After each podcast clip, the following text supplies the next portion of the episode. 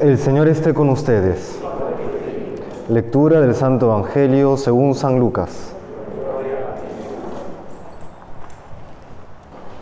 En una ocasión se presentaron algunos a contar a Jesús lo de los galileos cuya sangre Pilato mezcló con la de los sacrificios que ofrecían. Jesús les comentó, ¿piensan ustedes que esos galileos eran más pecadores que los demás galileos porque acabaron así?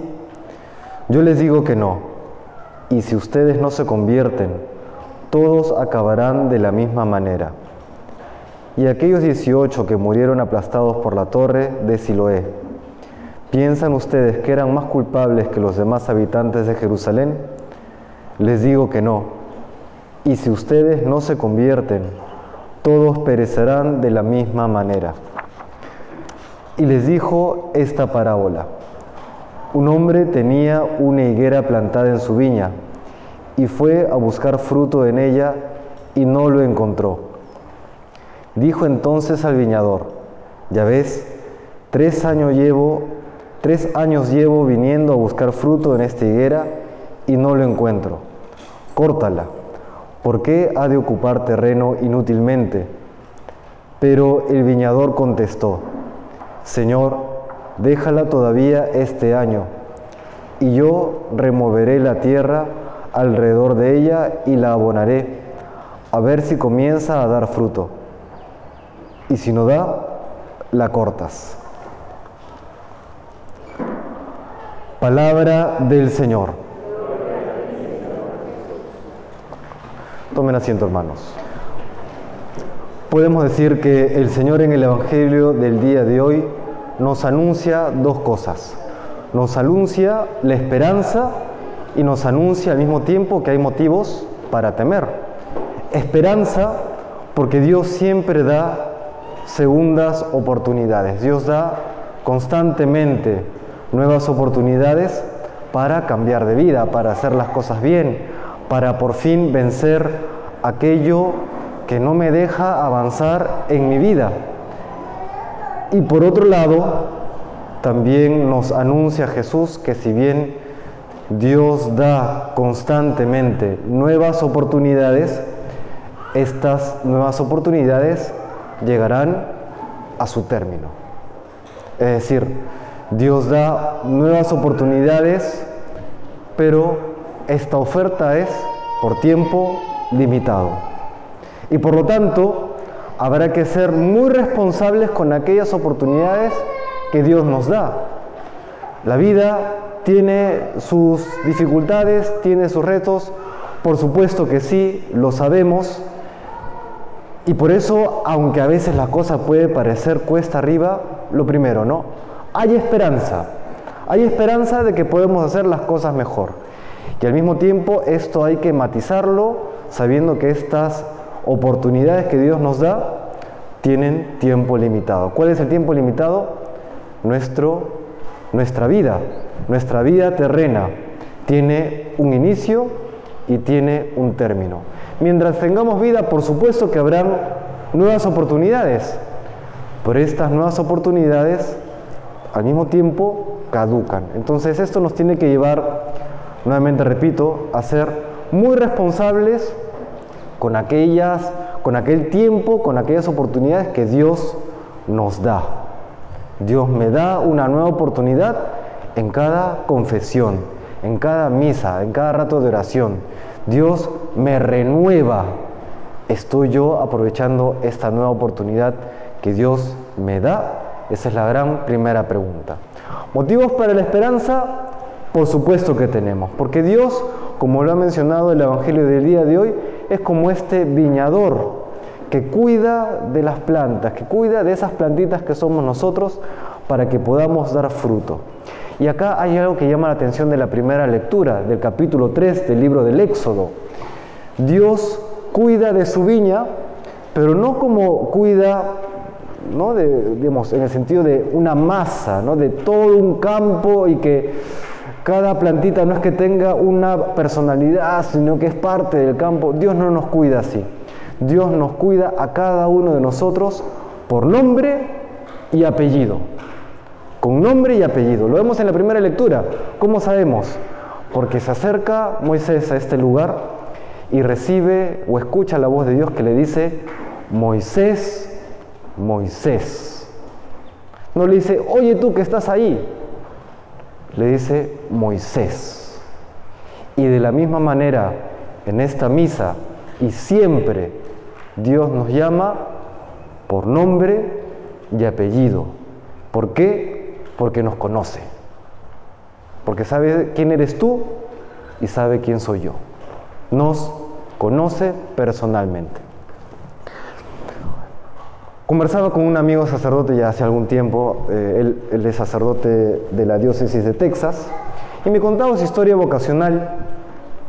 Me decía que él estudió ingeniería informática, se dedicaba al ámbito la, de la tecnología, pero que llegó un momento en su vida en que él decía, esto no me llena. Entonces decidió, muy valiente y muy inteligente también, en tomarse un año sabático para descubrir qué es lo que Dios le pedía.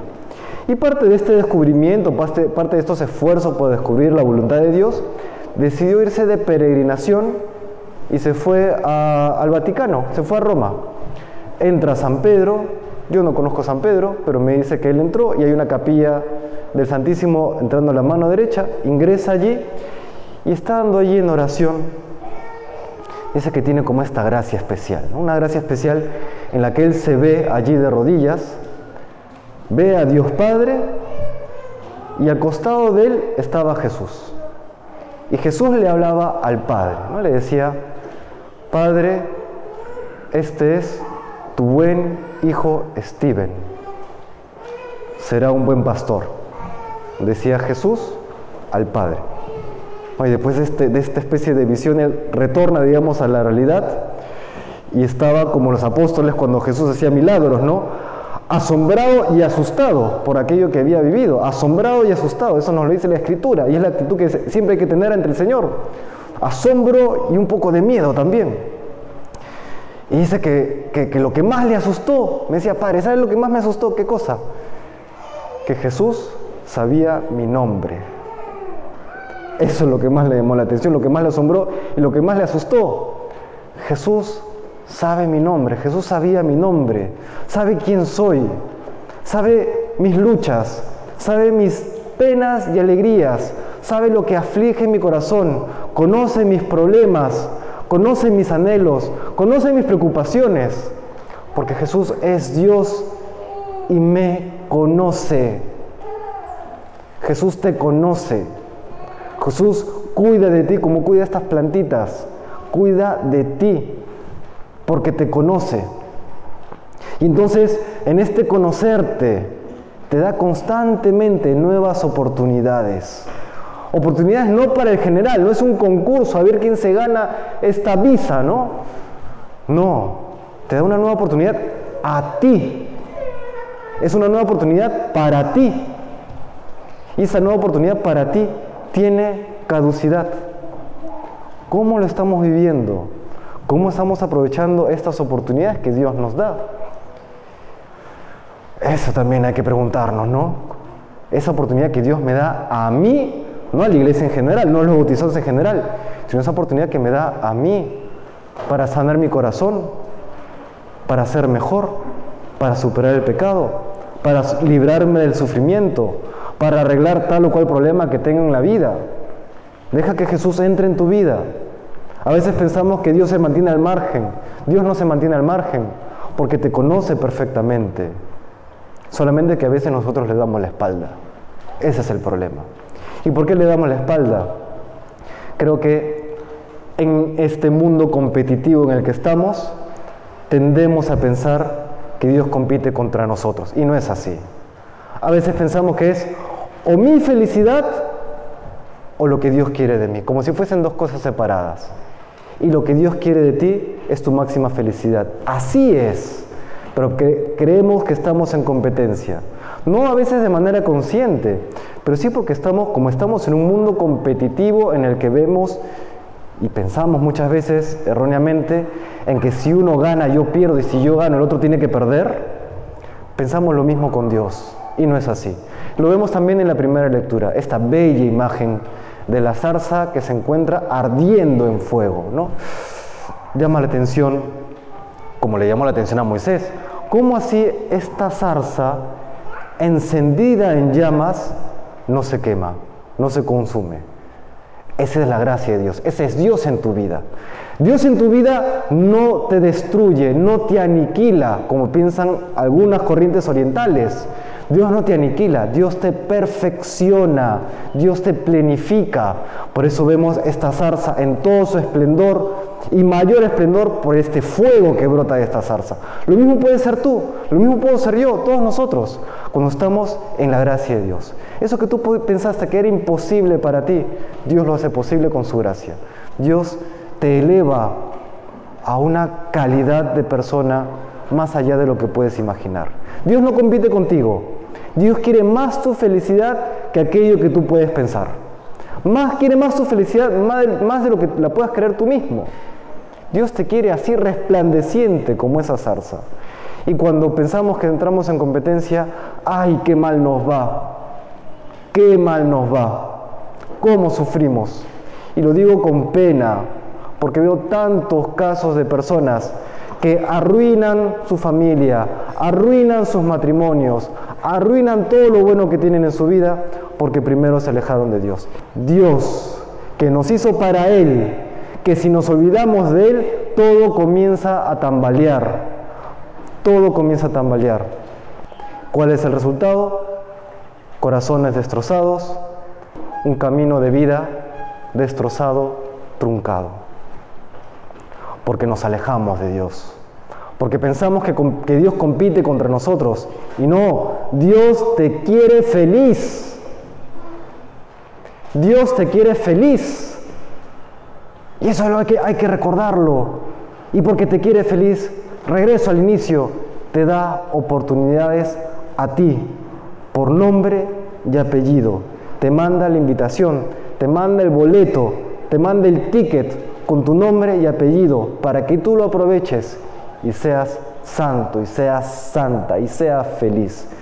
Nuevamente, estemos atentos a aquello que Dios nos pide, porque nadie puede querer más tu felicidad que Dios. Escuchemos la voz de Dios en el corazón. Escuchemos la voz de Dios que te dice, haz oración, cambia de vida, confiésate, deja eso que te hace daño, comienza a tratar a los demás con, con, con caridad, con alegría, con paz y entonces el mundo será distinto. Queridos hermanos, a eso nos invita el Señor el día de hoy, a hacer esas zarzas ardientes, encendidos por la gracia de Dios y aprender, aprender a aprovechar nuestra vida, esas oportunidades que Dios nos da, tan bonitas siempre de ser felices. Y analicemos cada uno, cuando más hemos sufrido, aclaro, cuando más hemos sufrido sin sentido, porque el sufrimiento con sentido es bueno, el sufrimiento por amor es bueno, pero cuando más, cuando más hemos sufrido sin sentido, ese sufrimiento destructivo, es porque nos hemos alejado de Dios.